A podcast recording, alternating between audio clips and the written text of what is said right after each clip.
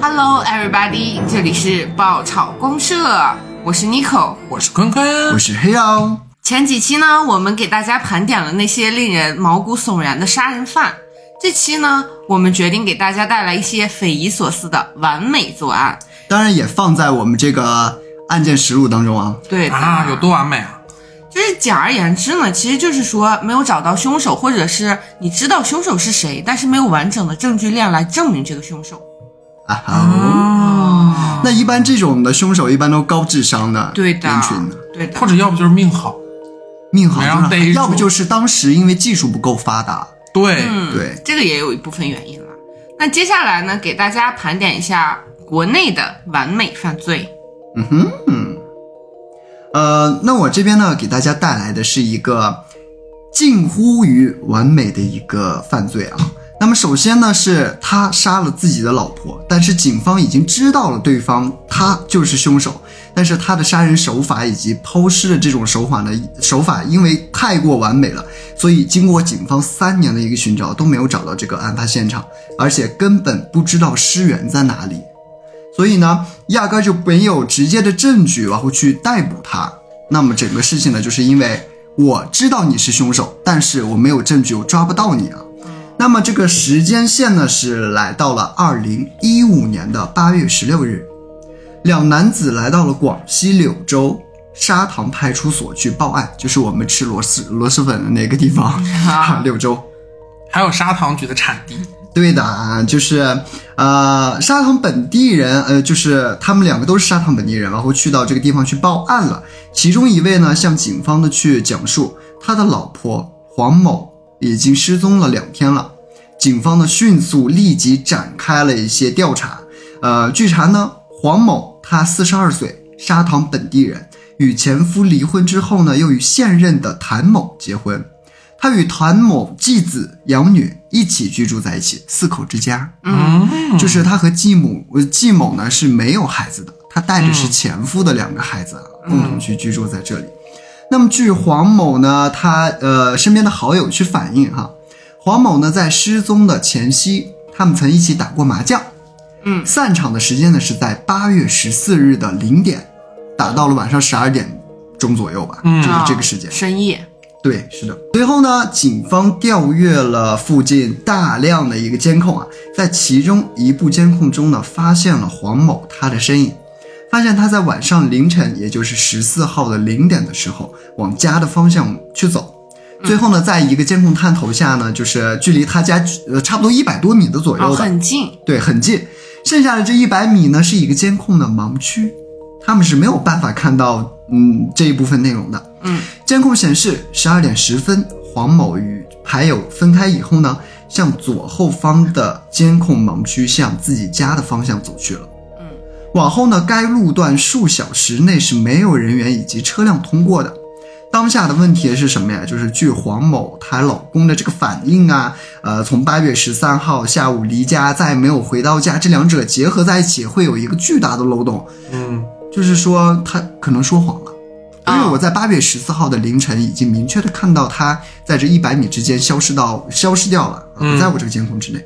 然后呢，自然而然的让警方呢去认为黄某可能是在途经这一百米的盲区当中遭遇了不测。嗯，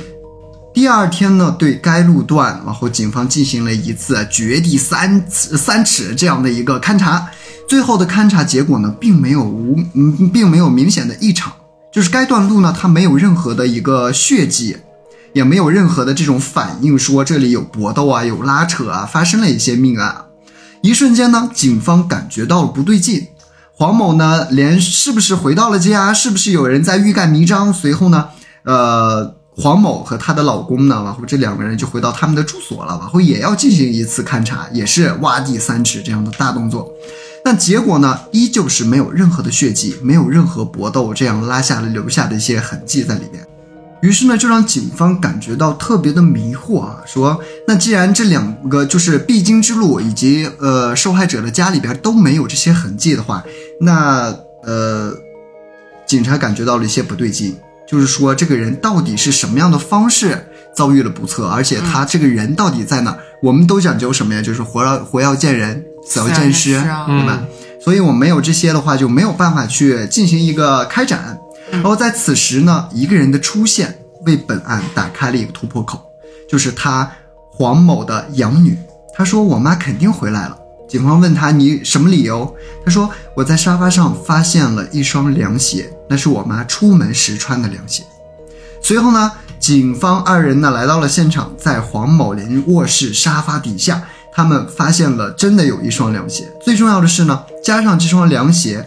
黄某呢连所有的鞋都没有丢失，所以呢就证明他肯定回到家里了。嗯因为我加上原本这双凉鞋和所有的鞋子，证明了他肯定回家了，要不然不回家怎么哪来的鞋子呀，对吧？嗯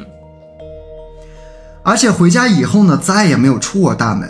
他现在不在家，只能说明他已经死了。啊，反正就是最后一次出现不是在那个楼道或者是巷子里，是在家里。对，那为什么呢？是因为死人是不需要穿鞋出门的。对，所啊，以就呢，是实际上他已经死了，所以说对鞋在家里留着。是的。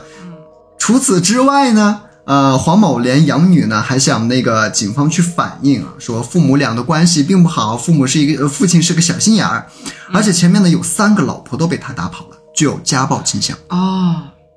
还是一个现实版的别和陌生人说对话。，是的。然后呢，母亲只要和别的男人说话，她就会发脾气。最近两天呢，呃，两个人呢都是因为这个钱财方面呢发生了一些比较激烈的一些争吵啊。啊，然后呢，谭某呢在呃就是斗争的范围之内呢，往后又经过这个活动的检查，发现他一些生活轨迹，警方呢立即开始了调查。很快，他身上的疑点开始慢慢的浮现了。就在八月十四号早上七点半，会发现并没有过多久啊，嗯也就是案发当天，他驱车外出过。他自称要回到老家罗城，然后他呢，按照往常只需要一个半小时的车程呢，他却开了四个小时，并且在其中两个路段呢分分别去停留了一个多小时。一瞬间，警方联想到了一种可能，如果说你们的话，你们会怎么去联想？抛尸啊，对，警方也是联想到了他可能是去抛尸了。随后呢，他们秘密的检查了谭某的车辆，又一个反常的点出现了。以前洗车呢，全靠下雨的谭某，竟然花费了几百元给车里车外都洗了一个倍儿干净啊！毁灭证据。对，就是很明显了。你看，种种的，就是无论是拖鞋啊呀，对，所以呢，我们经过这些证据和一些反常的反应啊，我们已经证明了，就是哎，他肯定杀害了他的妻子。嗯老师，我有问题要提 问，请回答。就是如果说他给这个就是这个人，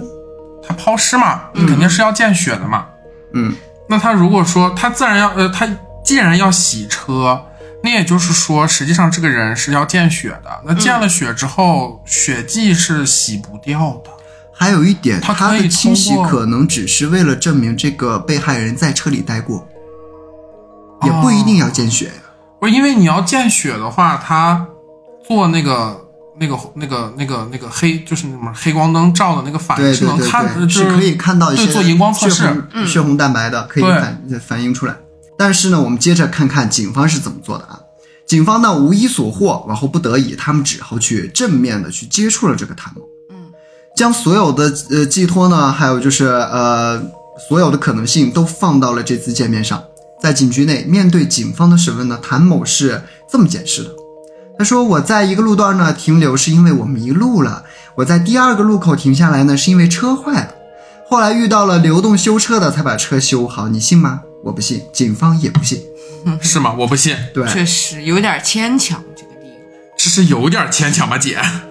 后面呢，通过这个检查呢，最后发现啊，谭某第一个停留的时间段是原单位，就在此处呢，并且他还呃在这里上了十几十年的班，说的呢是呃谭某肯定是在说谎，但是我没有证据，但是为了获得更多的线索，该怎么办呢？我就对这个谭某进行了一些人身的检查。他们希望能够在谭某的身上呢找到一些扭打留下的伤痕呐、比如说女人的抓痕啊。经过检测，他的手臂两侧果真有一些奇怪的刮痕，而这刮痕呢，很符合就是平常那种呃茅草刮伤的那种嗯伤痕。嗯，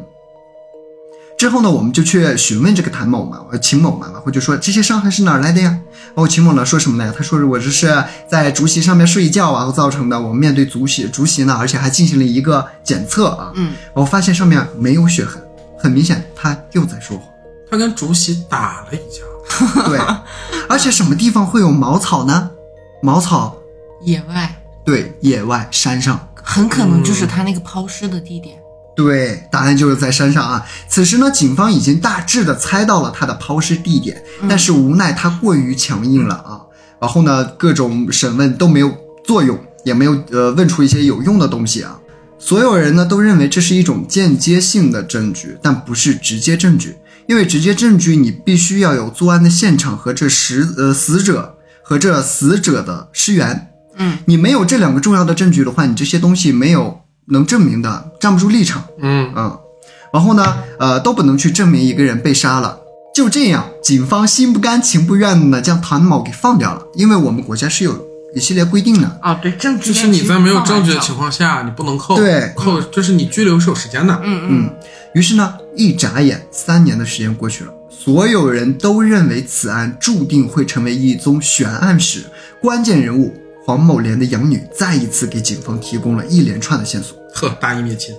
就是在三年之后才提出来的。三年之前，这个养女只是说：“哎，我妈肯定回来了，有一双鞋在那边。”他每次都能给出关键证据。但这次是给了一连串的线索啊。他是这样说的：“他说，我敢肯定，杀死我母亲的人就是我的父亲。杀的理由呢是什么呀？是自案发以后呢，父亲整个人都变了，变得神经兮兮的，而且变得极外的封建迷信。他先是在房间各个角落去进行一个烧香，后面呢又在卧室上面贴了符，并且呢更是带着全家人呃搬离了这个村子，搬离这个老房子了。他就是给人一种什么样的感觉？做贼心虚的感觉。嗯嗯，因为我们都说了嘛，就是呃什么不做亏心事，不怕鬼敲门。嗯熟悉这一重要的情报以后呢，警方决定用魔法打败魔法。二零一八年的八月十四日，也就是黄某莲三年前失踪的日子，他们再一次的传唤了谭某来警局问话，因为之前他妻子黄某失踪的时间呢是二零一五年的八月十四日，这哦这整整过去了三年。就这个时间选的很妙，对啊，就是这个时间点特别的敏感啊给。他搞了一个纪念日，对，因为秦某呢，他很迷信，这个时间来找他询问的话，就是对于他心理防线是最容易攻破的时候。嗯对，也就是说呢，呃，在审讯的过程当中呢，审讯专家用了一招“魂归何方”，哎，这一招呢，属实是对症下药了。谭某最终破防了，他把这个嗯整个经历呢都说出来了，具体说的就是啊、他在哪里，然后呢他的眼圈整个人都特别的红，然后他也不说话，整个眼睛红了以后呢，几乎要掉泪了，但是没有掉泪，他只是一句话都不说。这时候呢，警方可以观察到他已经心理防御呢已经逐步的在崩溃了。嗯，然后呢，这时候我肯定要加一把力啊。终于在他崩溃的时候呢，谭某最终承认了杀害妻子黄某这一件事情。警方迫不及待地呢问出了第一个问题：你是如何杀害黄某的，并且不留下痕迹的？毒杀不可能这么快，掐死也会挣扎，这两者都是会留下痕迹的。只听谭某淡淡的说道：“你知道他是怎么杀的吗？用电电，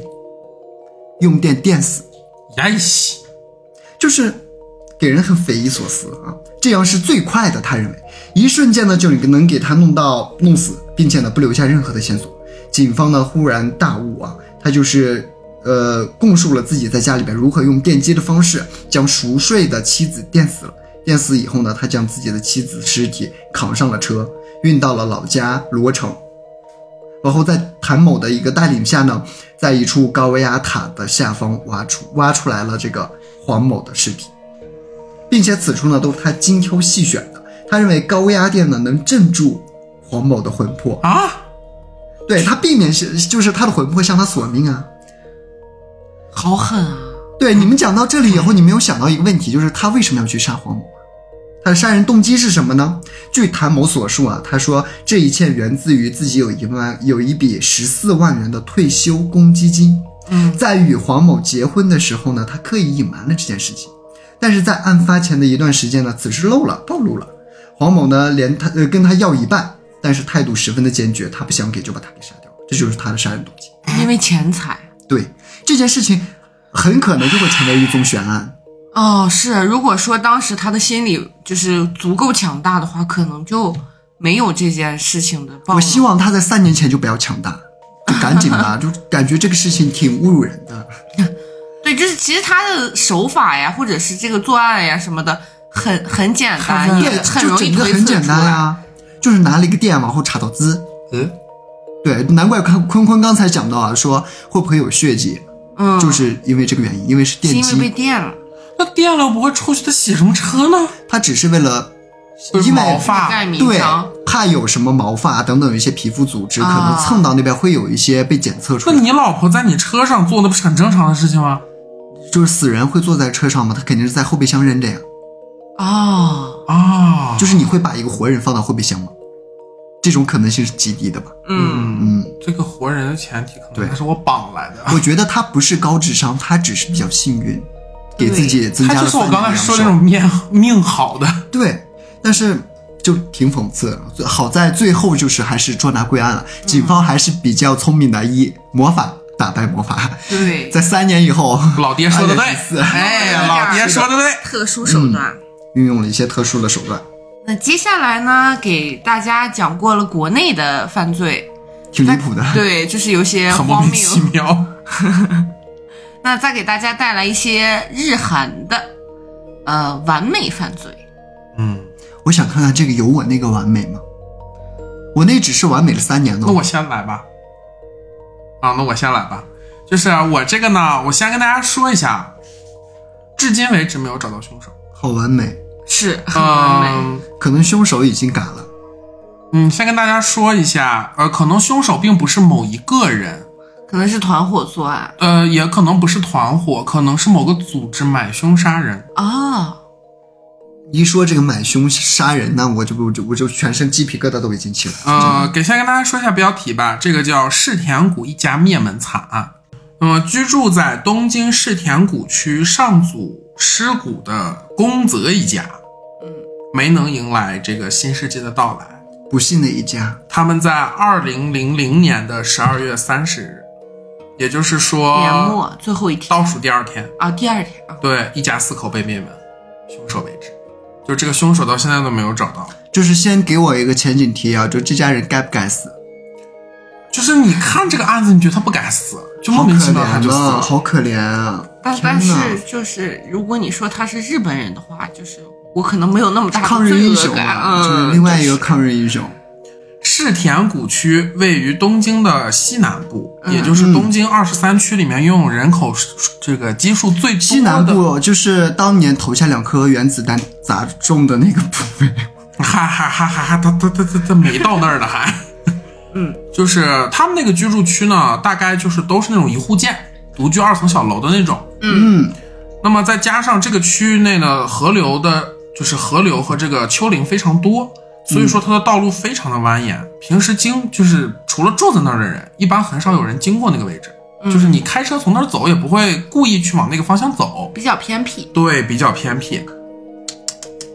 那么事情发生的一个位置呢，就是一栋这个祖师谷公园嗯，和就是一墙之隔的一个二层小洋房，就是所谓的这种一户建。嗯嗯那么在这个二层小洋房中呢，住着宫泽一家人，丈夫宫泽干男，四十四岁，是一个平面设计师；妻子呢叫宫泽太子，四十一岁，是一个培训学校的老师；女儿呢叫宫泽妮娜，八岁；儿子呢叫宫泽里，六岁。一家人呢是一九九二年搬到这个地方的，那正值世田谷区第一次的开发热潮。我打个岔，嗯，就是他们一家人这个工作啊，包含了包炒公社三 位主播的工作，很全，很除全，了那么其实搬来的呢，不仅有这个干男和太子两，就是夫妻两个人，还同时有太子的母亲和姐姐。一家人不幸的一啊家， 还有两个之丈外母娘和大姨呃小姨子，啊，家庭之外的人，哎对，那么他们这两家呢其实是挨着的，就不住在一起，它哦是两个一户建，是挨着的。呃，说了一墙之隔中间是吧？呃，它跟公园一墙之隔，啊然后跟这家也是一墙之隔，啊，就是两栋房子挨着公园，哎，就这么个地方。那包么围了在公园，在两千年的这个十二月三十日下午十八时许，那么呢，距离这个新年只剩下不到三十个小时，附近的邻居呢在千岁屋岛，呃，不，附近的邻居在千岁屋山车站的超市前面，哎，看到了其乐融融的一家。嗯，然后呢，宫泽里呢，其实他是有非常严重的口吃问题，他做平面设计嘛，啊，就是这种 是吧？不啊是是结巴是吗？结巴，结巴就是小儿子就就就结巴，就就哎，对就对对对对对对差对不多对是对这，样。且智力发育呢也比较缓慢啊，这一直都是宫泽一家的一块心病。嗯那么宫泽太子的这个就是妈妈拉着小儿子，哎嗯，走在街上。那这位邻居呢，还微笑着上前互道了新年快乐。嗯，那么其实呢，这就是最后这一一次家见面人对在这个世界上最后一次见就面，是 Happy Birthday， 然后哎，嘎，是 Happy New Year。 对，在这个十二月三十一日上午的十点五十八分呢，这个城城警署，嗯就是就就反正就是一个警察，对警察局，呃，接到了这个幺幺零急转来的报警电话，报警的人呢是一名六十八岁的女性，也就正是我们上面提到的这个丈母娘。嗯那她的声音非常的惊恐，而且断断续续，但是警方还也很快弄清了她打电话的意思，她的女儿一家在家中被人杀害了。那么随后呢，警方呢就快速的赶到了现场，就是中间儿就是发生了一些，比如说就是像什么。呃，上午十点，然后他给女儿打不重要打出了一通电话，时间线对对是吧对，时间对线就是给打了一通电话，然后约女儿去这个附近的商家去买菜，去抢打折菜，然后结果呢也没接，半个小时之后呢又打两通电话还没接，然后他这个母亲就觉得哎有问题，然后就在十点五十的时候呢按了门铃儿，嗯发现哎，按门铃儿寂静无声，家里也没人。那同时呢，看到女儿的车还放在车库里面。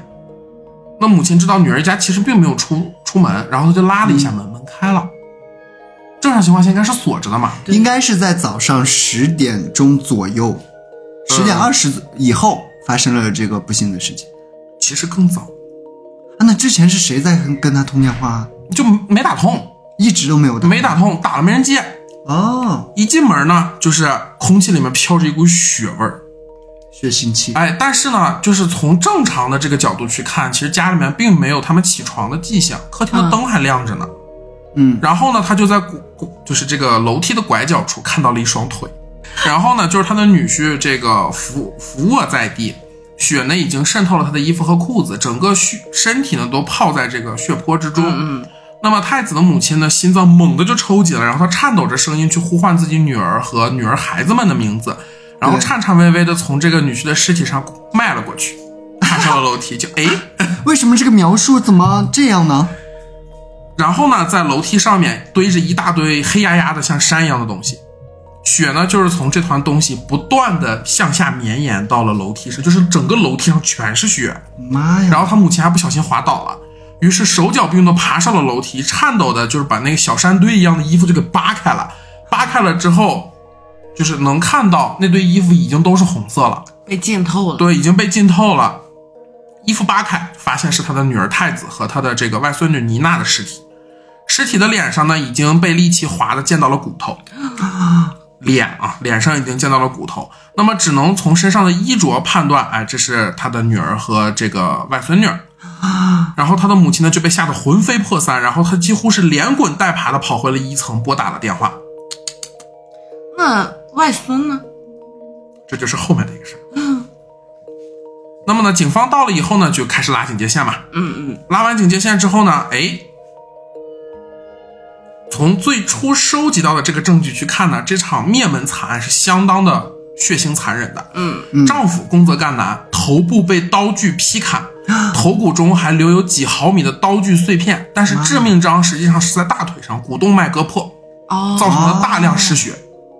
其实他当时被砍没死，但是他是因为就失是血第过一刀多。砍脑袋上了，那个刀还卷刃儿了，然后都没事儿，就第二刀可能是捅腿上了。然哦，后捅到了股动脉，然妈呀后大大出失血血来。过多对对对死的。然后同时呢，他的这个股动脉被割开，腿部和臀部还有大量的伤口，尸体侧卧，身上还穿着平时出门的衣服，头朝着楼梯的向下的那个方向，那可能被就是偷袭。了，对，对，被偷袭了。嗯，那么妻子太子和这个妮娜的，就是老婆跟孩子呢，尸体抱成一团，就明显是能看到母亲在保护孩子。嗯嗯尸体上呢被从衣柜翻出了大量衣物遮盖住，这个老婆的尸体当中呢，伤口在颈部、面部和背部，颈部的动脉和气管被割开，里面还有大量的深及骨头的割伤，背妈呀背后呢还有几处贯着就贯穿至胸部的贯穿伤，伤及心捅肺穿了，捅穿了，捅对穿三到六个洞。那么这个女儿的呃，就是外孙女儿的这个伤口呢，集中在颈部和胸腹部，并且呢，在尸体周围还有大量的沾着她血的纸巾，两个人都穿着睡衣，也就是说，实际上他们是边跑被砍了之后，然后一边去试试试图在止血，嗯，然后一边跑一边逃，然后最后还是被砍死。你这样一说，我真的觉得不可能是一个人作案，因为一个人的话太难了。记不记得我上期在节目里面跟大家说过一个，哎，不知道是在节目里面说过还是跟你俩说过， 就是凶手在他们家拉了一泡屎， 就是这个事儿，就是这个故事。对， 那儿子的小李是这一起受，就是这一起灭门案里面唯一一个没有外伤的死者，哦，他是被凶手扼住颈部窒息而死，死亡的地点呢就是在他的床上，他是在睡梦中被掐死的。那我这样更能证明，绝对不是一个人干事儿。也或者是如果是一个人的话，可能是在早上的时候，凶手潜入了儿子的房间，先把儿子给掐死。 No，先杀的是他女婿。那个孩子应该是没听到声音的。是这些人死了之啊后，因为前情提要，那个孩子的智力发育是不迟缓的，哦对对对他可能没对对反应过来是咋回事。对对对，那么同时呢，在现场，警方还发现了一些非常有价值的线索，比如说，在呃凶手使用的刀具呢，一共有两把，第一把呢是一个叫关孙六的菜刀，发现于一层的地板上，已经折断。那么这个刀是什么刀啊？你想日本这个刀是干嘛的刀？片儿生鱼片儿的刀，它为什么会断？它太窄了，柳对叶刀。对对对对它对，太是的。窄了。同时呢，还有的就是这个这把刀就是砍在这个男人男人的头上，头上然后撇了刃儿卷刃儿的对那个卷了刃儿的那一把。那么另外一把刀呢，是太子家中的西式菜刀，被丢在二层的地板上。但是同时，从这两把刀上没有找到任何有价值的指纹，这就是说为什么可能是买凶作案，这个人是专业的，嗯，这个人相当之专业，就是没有留下暗证网据黑市啊，去雇佣的这样的人。去呃，有可能，因为没找到嘛，有可能是这样的。那么，呃，首先我们说这把片儿生鱼片儿的刀，这把片儿生鱼片儿的刀呢，生产商位于福井县，一共制作了一千五百把，也就是这个这个哦刀这的个刀产量很是、小啊对是不高的。对啊，那么同时呢，这个刀并不是他家的刀，哦，，也就是说带来的这个是凶手带来的，所以说他们警方通就过买刀的这个记录可以锁定对部分就人，通过购物记录然后去找，没找到。他是不是就是做刀的这个这伙人？呃，不是不是，肯定不 是。那么在二层的那起太居明显了。就是这个案子还有很奇怪的一个点啊，嗯就是在二层的起居起居室内，抽屉呢都被翻过了，而且是一个个从下往上拉开的，就是典型的入室盗窃惯犯的手法。存放于抽屉中的存折、驾照、印就是印章，印章嗯对，因为他就是日本，他们比较喜欢盖印章嘛，还有各种证件、贵重首饰都被拿出来堆放于起居室的沙发上。没有拿走，对，没有拿走，且犯人还根据不同的类型进行了分类和挑选。还是个强迫症。 对，尽管如此呢，犯人仅仅从太子手中的这个培训班上的这个学就收入的这个学费里嗯面，哎，偷了二十万现金，二十万日元，日元，日元，日元。哦，他认为就是你任何汲取的银行的这种的风险都太大了，对现金是最容易的。对他拿他偷了二十万的现金，但是呢，存折和首饰中有价值的物品他没有带走。你就不拿存折能理解，那些金银首饰为啥不金拿银呢？首饰你记得吗？都是你要是去售卖的话是要看你证的，有备案。对你的证是和你的实名有关系的。那从目前的结果来看呢，更像是一起入室抢劫杀人的恶性案件。尽管呢，这个行凶的手法极其残忍，但是对于现场负责勘探的民警们看来呢，这个凶犯似乎又不是很谨慎，看上去完全不像一个有经验的杀人惯犯。有没有可能是障眼法？为了更像是入室抢劫，对，这就是后面他们发现的一个问题。那么同时呢，他还留下了大量的物证。第一点呢，就是在太子的尸体和二层的厨房旁，警方发现发现了两块黑色的手帕。这两块黑色的手帕呢，并不是这家人的东西。就是罪犯遗落的。对，而且呢，这个手帕中间有一个洞，丢手绢儿，这个，哎这个这个手帕中间那个洞是干啥的呢？刀可以过去，哦，也就是说，实际上它被做成了一个类似于护手的东西。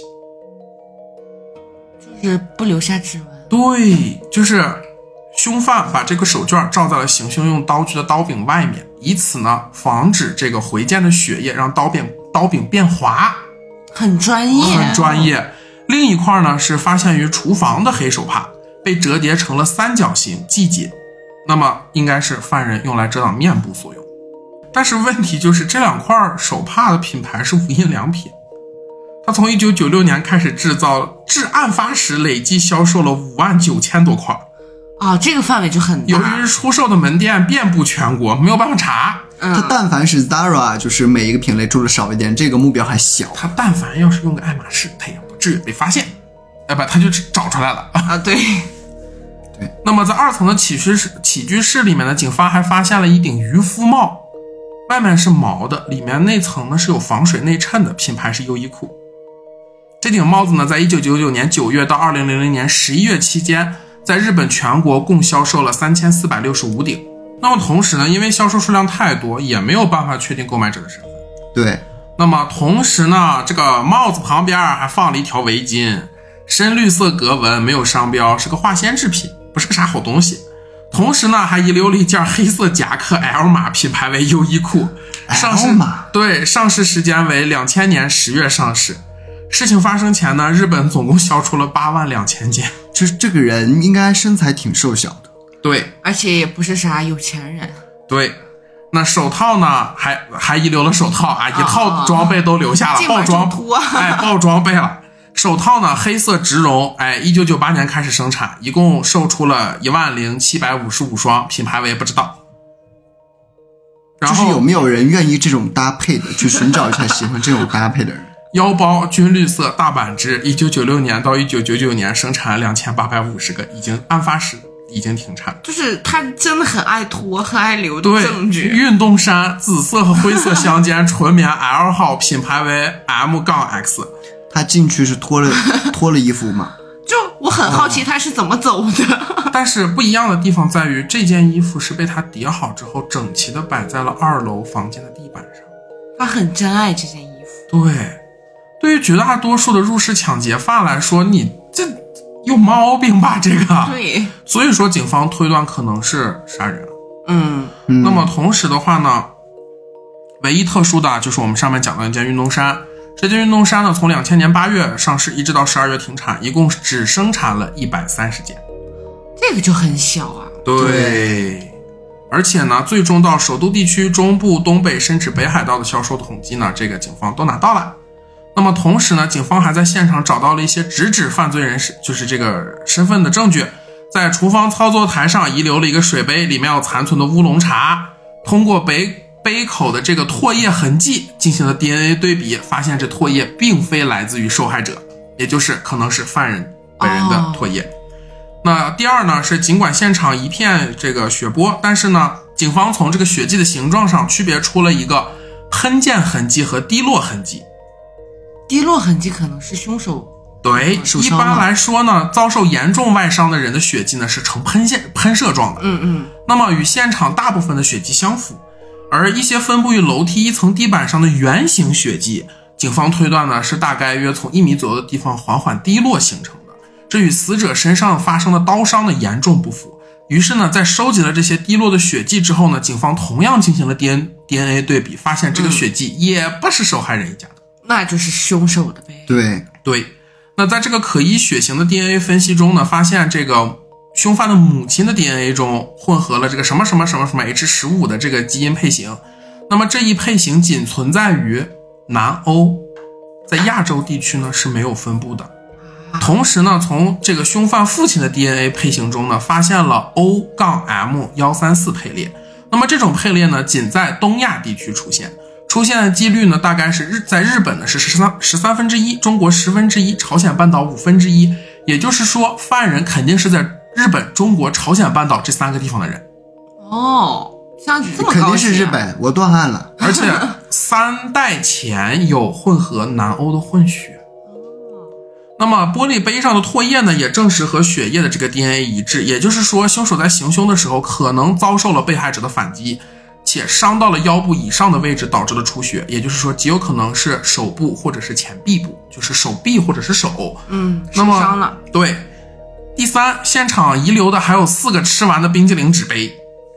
然而奇怪的是，警方没有，并没有找到吃冰激凌的勺。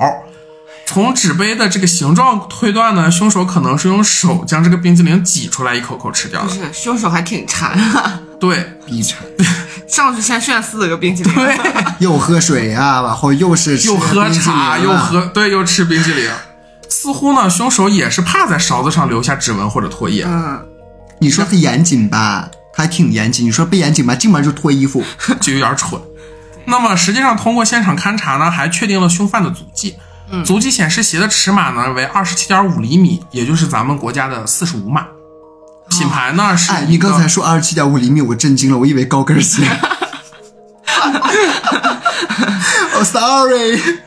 那品牌呢是这个叫 Sula Garter 的这么一个品牌，哎反反反不不重要，不洋重要，货洋货， 对洋货。通过呢，在这个呃对这个品牌进行走访之后呢，发现这双鞋韩国的分公司制造了四千五百三十双，工厂所在地呢为中国的吉林省延边，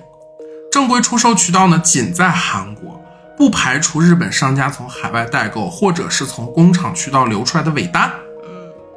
韩国人，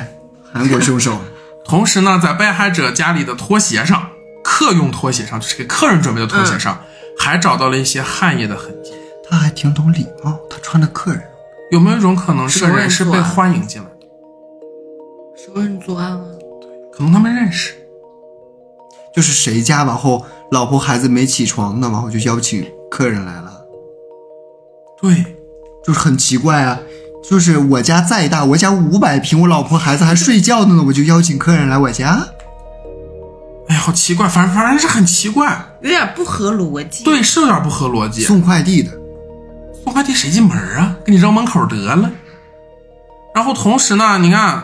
警方通过这些东西呢，推断出这个犯罪嫌疑人的身高应该是在一米七左右。嗯，而且还较大，还记得我上一期吗？说这个人身高应该在一米到两 米之间，这个就已经很严谨了，对，一米七缩左到一右米。七左右了，那么同时呢，被害人家的门口呢，还有一个叫来人来人感知的这个门廊灯，也就是说，在这个门廊灯附近三米之内，只要有人路过，它就会亮。那么同时呢，警方走访了附近的邻居，那么对门的邻居说呢，呃，前天晚上并没有看到这个灯亮过。所以应该是早上来。同时呢，宫泽家的这个门上呢还有两道锁，同时还装锁链，锁没有破坏的痕迹，没有。只是走的时候没关门。对，而且他们这个地方的治安相当好，只有他们家安了，而且这个锁是突然安上去的。那可能是就是维护治安这群人，那么同时呢，宫泽家二楼的浴室这个窗户是敞开的，防虫网呢已经被卸下来。在十二月底的天天气里面呢，这可以说是相当异常了。那么警方在勘察现场外呢，发现了窗下是祖师谷公园的栅栏。那么如果嫌犯踩在栅栏上呢，是完全可以从这个敞开的窗户爬进去的。从公园来的，流对浪汉，应该就是从公园往后同时呢，上来。对，还得到了一个消息，这个窗户很小，这个嫌疑人脖很胖，他是很瘦削的一个人，对啊，刚才看看 L 码码的的衣嘛服，对，一米七 L 码，还有那么大的脚。我光屁股都不止 L 码。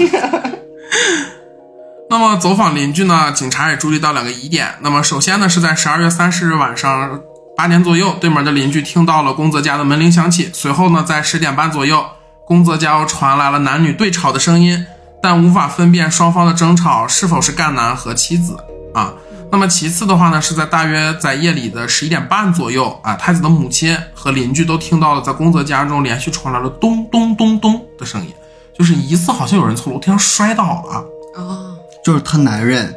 女婿被扎了一刀，然后对掉下被来，那偷么袭结摔下来合现场尸体的情况，警方初步断定死亡时间呢是在十一点半到凌晨一点的这段时间，难怪会在睡梦中然后被窒息而死。刚睡着，深度睡眠刚睡着。嗯那要我的话，我应该他一进门我就知道了，因为那会儿我还没睡呢。而且同时，这个时候又有更好笑的事情发生了，透个出来，将这个男主的这个就是死死就是这个、呃、赣南的这个电脑带回警察局之后呢，工程师开始了细致的分析工作。那么同时呢，调用浏览器和电子邮件的使用记录，警察发现这台电脑在十二月三十日的夜里有三次联网记录。第一次联网呢是在十点半到十点五十左右，第二次联网呢是在十点三十五分左右，第三次联网呢是在二十二就十点五十分左右用完因了为关他是机。上夜班回来的，因为他穿的衣服是完全是工作的衣他是服，设计师，不需要上班，哦，居家的那个，居家的设办计公师。的对，就是属于那种接私活的，嗯嗯，他不是有工作室或者有公司的这种。哦，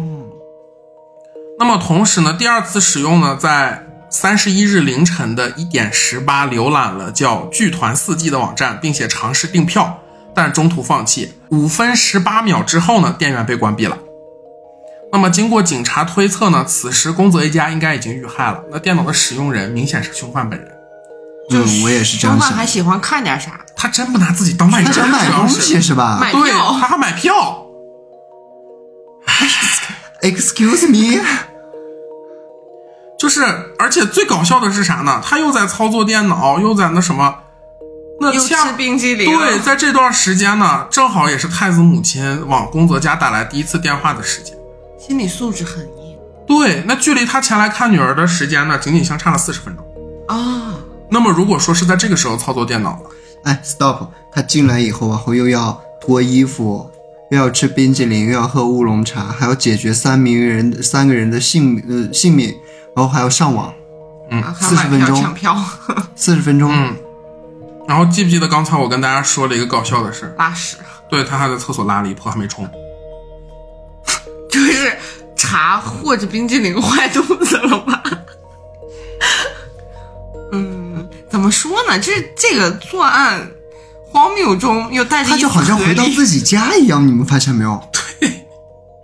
真的就不像是一个来到陌生人家里边儿的那种人。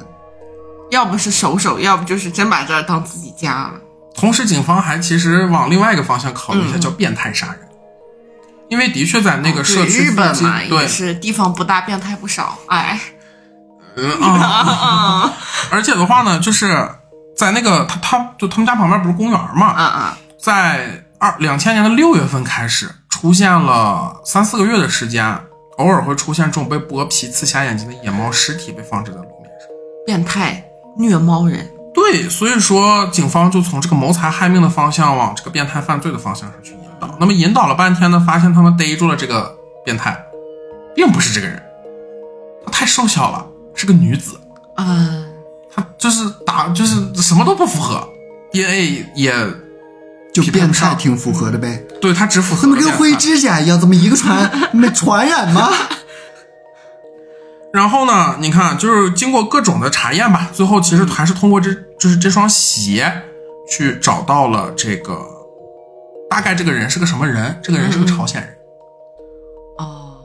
然后呢，他大概是类似于雇佣兵的这种，所以可能是买凶杀人之类的。对，而且呢是逮不到这个人的，就是只是找到这个人的出入境记录。哦，他所以他才会被称为完美犯罪，对找不就知见道了这个人进来了，对去哪儿了？不知道道。而且甚至都不知道这个人长得什么样子，是吗？不知道。就是模糊哎，的这个知出道。入境的记录，我想请问有什么用吗？两不千计年入的长海相关吗？两千年的海关啊，它的那个监控就只能拍到一个人穿，大概穿成什模糊的么人？影对，它他是这拍不可清搞楚笑脸的了，就难道不会留他的证件会有印啊或者什么吗？出那入连咱们境，最老代的身份证都不如。对，它只是有记录，知道这个人叫什么。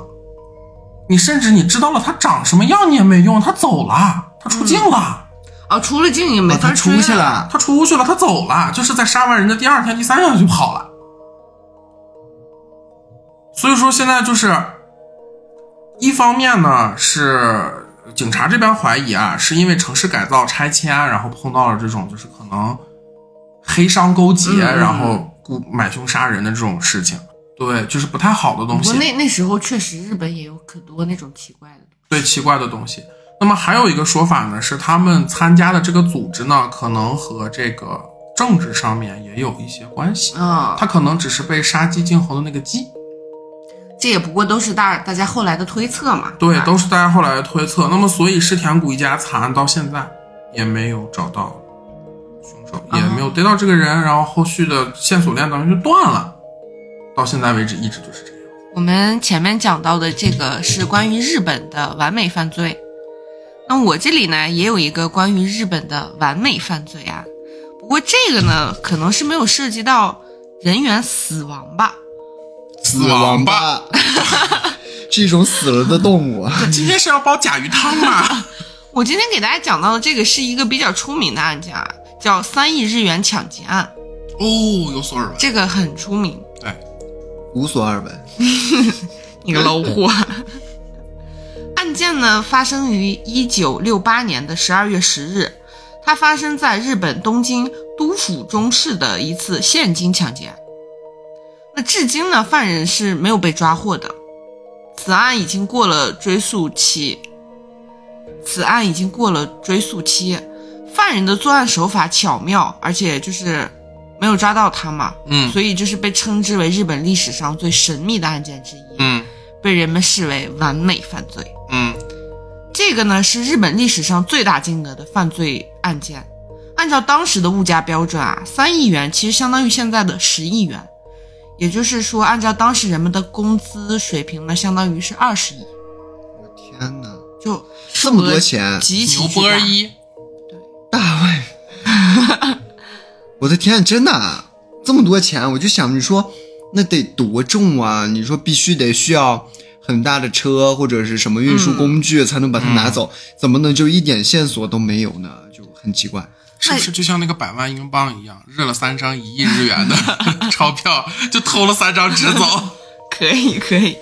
那现在呢，给大家来讲一下案件的经过啊。日本的信托银行行长呢，收到一封恐吓信，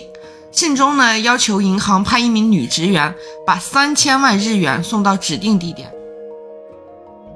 否则呢就炸掉行长的家，直接让他 fire the home。于是呢，行长就报警了。这么有脾气吗？行长也是怕到不行。然后呢，当天啊，警方在犯人指定的地点布置了五十名的警员，但是犯罪的就是这个罪犯并没有出现在那个地点，抖泥瓦，就是虚晃一枪。对啊，就是调虎离山之计，也可能是啊。那不过呢，紧接着啊，四天后呢，一辆运钞车啊，装着三亿日元，出发前往东京的芝浦电器府中工厂。这些钱呢，是工人们的年终奖金，被分别装在三个保险的提箱中。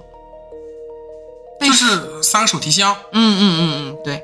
那据当事人回忆啊，走到半道呢，就被一名骑摩托车的男警察，注意啊，这个警察是上引号的，他可能只是装扮的像警察，对对，就被这个男警察给拦下来。 ，coser 是遇到了一个吗？对，遇到了一个 coser，众所周知，警察不会单独一个人出警。嗯，对，当然这是在我国， 运钞车的司机呢，打开车窗就问发生了什么情况。这个男警察就说啊，说你们银行行长的家呢被人炸了。这个司机， 哎这个司机为什么想吃瓜啊？我真的是。你们不是主要是后面那个，你们银行行长的家被炸了，对，那我们怀疑啊，你的车上也装了炸弹，要检查一下。运钞车上的人都知道四天前恐吓信的事件，于是就都下了车。就是呀，真炸了，对，就很担心可能会真的被装上炸弹。就是你炸炸吧，别要，就是别就别炸着我对，别炸着我， 嗯然后呢，这个警察就钻到了运钞车的车底，引燃了藏在身上的烟雾弹，大喊要爆炸了，快逃！然后呢，驾驶运钞车的人就走了。还是个呀，就走了，对，就是你想嘛，车马上要炸了，总不能人死吧？钱没了可以再赚，人是不能死的。他不知道，就是没了这堆钱，他人也会没了。人在钱在，对，钱没人没，啊、据当事人的回忆啊，他们还觉得就是说这个警察非常的勇敢，因为因为他 就是怎么说呢，就是浅浅的，就是给大家情景表演了一下，让大家就是代入一下，你想劫嘛？匪戏真好， 哦，对，我去别年个 人都不表，会，就你会。我的拿手好戏。那后来呢，发现这个警察的摩托车有点不对劲儿，于是就报了警，就是发现警察不对劲儿，然后 报了警。警，是谁这么聪 明啊？是谁啊呀、啊真离谱。嗯，当时呢是日本严打的日子，于是呢警察们还是比较乐观的，想说他们怎么也跑不掉，所以在各个关卡都有设警备。但是这个案子啊，反正从屁大点儿个地方，泡得了和尚泡不了庙。嗯。对，本来就不大嘛。但是这个案子啊，从案发的二十分钟后调查到现在，至今都没有被破解，啊所以就被认为是完美犯罪嘛。啊！就可能这三十亿偷走了以后都给人分了，知道这些事儿想要调查都给你一笔钱，快速分散，别查。啊，给也你有可能钱是这样的。这是我可自能己我只的需要目拿标十八亿或者十五亿我就够了呀。嗯甚至可能我留十亿，我另外一半拿出来打点也也够了呀，对呀、要是我我就这么做。只要利益够。那在就是附近的一个树林中啊，警察们在第二现场，这个是第二现场，然后发现了这辆运钞车。啊六，这个就是时候他们才反应过来，可能是遭了罪犯的换车了。就是之前啊，警察们一直在找那个运输车嘛，当事人是说，就是这附近停着一辆蓝色的卡罗拉，这个车其实是被改装过的。那也就是说，实际上人家中途换了个车，嗯，换车无所谓啊，那我总不能明朗朗拿这个车牌吧？我告诉你，这个车被我开哎走了。不不不是这样的，就是有可能啊，就是当时运钞车也是一辆卡罗拉，但是卡罗拉它运钞车是有别的颜色的，但他们在案发的第二现场发现了一辆蓝色的，就是跟之前的颜色是不符的，哦，就是相当于说这个罪犯在把车的颜色给改了。那在附近的小区的停车场里发现了这辆深蓝色的卡罗拉，这个卡罗拉里面是真的有保险箱，而且呢还发现了其他三辆被盗车。 保险箱里边是真没钱， 对，有钱轮不到你们了。保险箱也能卖两个钱吧？为啥不拿走？嗯，这个里面呢，除了有被盗车，还有赌博用品以及女人的耳环，所以呢，就是怀疑啊，怀疑可能是团伙作案。还是个不用怀疑了，一个人开不了三辆车，还是个替母，对，对真的不用怀疑，真的一个人开不了三辆车 他。又不是哪吒，不对，哪吒也不行啊，他又不是孙猴子。而且呢，这个恐吓信的邮票啊，是犯人用唾沫粘上去，六，鉴定啊，怕警察不认识自己。对，对，鉴定啊，犯人的血型是 B 型。然后呢，恐吓信里一半是手写的，一半是从杂报纸志上上剪下来的下来的。这种歪歪扭扭贴上去的那对种，对对，就是恐吓嘛，就一啊定啊啊啊啊要有氛围感，氛感。对，啊，据当时啊，就是因为被盗了那个三亿嘛，嗯，但是后期人们为了追回这三亿呢，花费了十个亿。 就我觉得啊，可能这件案情就是出名儿的地方，可能不是因为这三亿，是因为就是大家调查花了十亿，比较有噱头。 憋住，忍住。毕竟人家丢了三亿，嗯，不上个什么金酸梅奖，我觉得都难。嗯刚刚的这个大家当个热闹听就可以了。挺完美的犯罪，嗯，唾沫星子都确留下确了，实完美 B，型血都让人验出来了。甚至完美的拉高了 GDP 吧，花了十个亿。啊。然后这个这一趴呢，我们过掉以后呢，可以给大家分享一下我这边搜集到的一个关于欧美的完美犯罪的小案件，故事很短老师，我有个问题，不会还像刚才那个一样 吧？啊，都是无头案了，但这个可能是也无挺头还是荒无谬厘头？ 无厘头了。就喜欢听那荒谬的。嗯，那这个故事呢，发生在一九七一年的美国。一架飞机呢，按照航班从波特兰飞往华盛顿，在起飞后的半个小时后呢，一个乘客离开了自己的位置，向一名空姐走去。空姐呢，抬头一看，有个白人站在自己面前，以为他需要什么服务。结果呢，这个白人面含微笑，塞给他一张纸条。空姐有很多的追求者，塞纸条什么的，就是这个搭讪的司空方式，见惯对，啊就啊有、这有很老些套很落老套后，对对老套，随手就要放进兜里。然后呢，这个乘客就在他耳边悄悄地说：“你看一下吧，我身上有炸药。”空姐吓了一跳，然后就连忙躲进厨房，因为她看了一眼那个纸条啊，纸条上的话是跟那个人说的一样。于是呢，她想就是在第一时间确定他说的是真的还是假的。嗯，他呢就回到了那名乘客的身边，你要拉求下引线了，啊，就是呃， 很直接，对吧？我直接查验你的身份， 然后就要求去核验，并且检查这个携带这件，这个携带这个炸弹的这个事情嘛，是不是是真事儿？嗯嗯嗯嗯嗯，然后呢，在乘客打开包的一瞬间，他的希望就破灭了，因为包里真的有炸弹。这位乘客呢叫库珀，嗯在这个时候呢，他说出了自己的来意，他要求呢给他二十万美金，前提是现金小面额，而且没有标记符号。不是，我想说，都给他弯刀了，他能弄 走吗？搬都搬不走吧，大哥。另外呢，给他准备四个降落伞和足够飞机行驶的油。空姐立即上报机长，机长呢就马上去上报公司，然后呢公司就大为震惊，决定呢满足库珀的所有要求。我以为公司要上报总公司，总公司要上报集团总。就是上报完以后直都接、就爆是、完落地了，对。啊，然后他们满足了库珀的所有要求啊。后来呢，在飞机就是行驶的途中，决定在西雅图着陆。航空公司准备的东西都按照库珀的指示放在机尾，库珀呢就按照约定放了所有的乘客跟空姐，只留下了驾驶员们。原本呢，以为库珀留下驾驶员是为了驾驶飞机，最值钱的留下来。嗯，而且通过警方的侦查，发现飞机按照原航班路线飞行，于是呢就都觉得能够抓到他。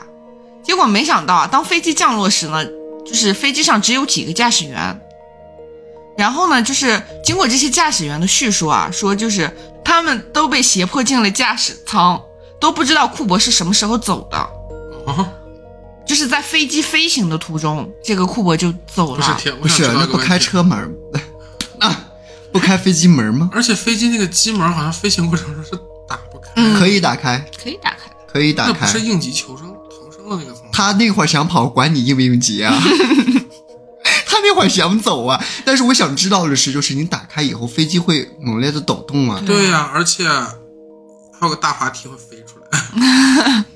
那当时的飞机速度是一百五，高度是一万英尺，那正是就是防追捕和跳伞的最佳状态。就由此推测啊，库珀可能是一个就是跳伞专家极，限爱对好对者，啊对对对，就是那极样。限运动爱好者什么都有专专家，跳伞都有专家。你库珀没有被抓到，所以呢，这个案件被称为完美犯罪。我们是博客专家，但是啊，不过如果说这件事情发生在现在的话，可能就逃生的几率很小，可能当时可就被能抓半到道了就击毙对你，就是 V 有点点离谱吧？嗯，就是我很难理解，就是他怎么出去的，还是他最后胁迫进去以后，飞机起飞他就没有上飞机？有可能，我是在考虑这或个者事情。说他之前就是中间西雅图那个万一机场里面他的有给他接头的人，对他接头人万一地勤呢？嗯对，就把他裁到行，还有就是塞到万一行李堆里就把他放走了，万一这些乘客为什么要被放掉？万一是他同伙呢？对，直接分赃呀！我我多简单呀！我为什么要搞这么多？我就是为了让你回去，让你不知道我从哪儿下车了。我根本就没有下，我没有上。对，嗯，要是我，我就这样做。虚晃一枪对，而且这个飞机上也没有炸弹，对，啊，可能只是纸，可我能盲只是猜纸的。巾管没有夹炸地弹，线。我是盲猜的。可能有炸弹，但那个炸弹是不可能被引爆的你以为是炸弹，其实是二踢脚。 啊，呀、有可能是这样了。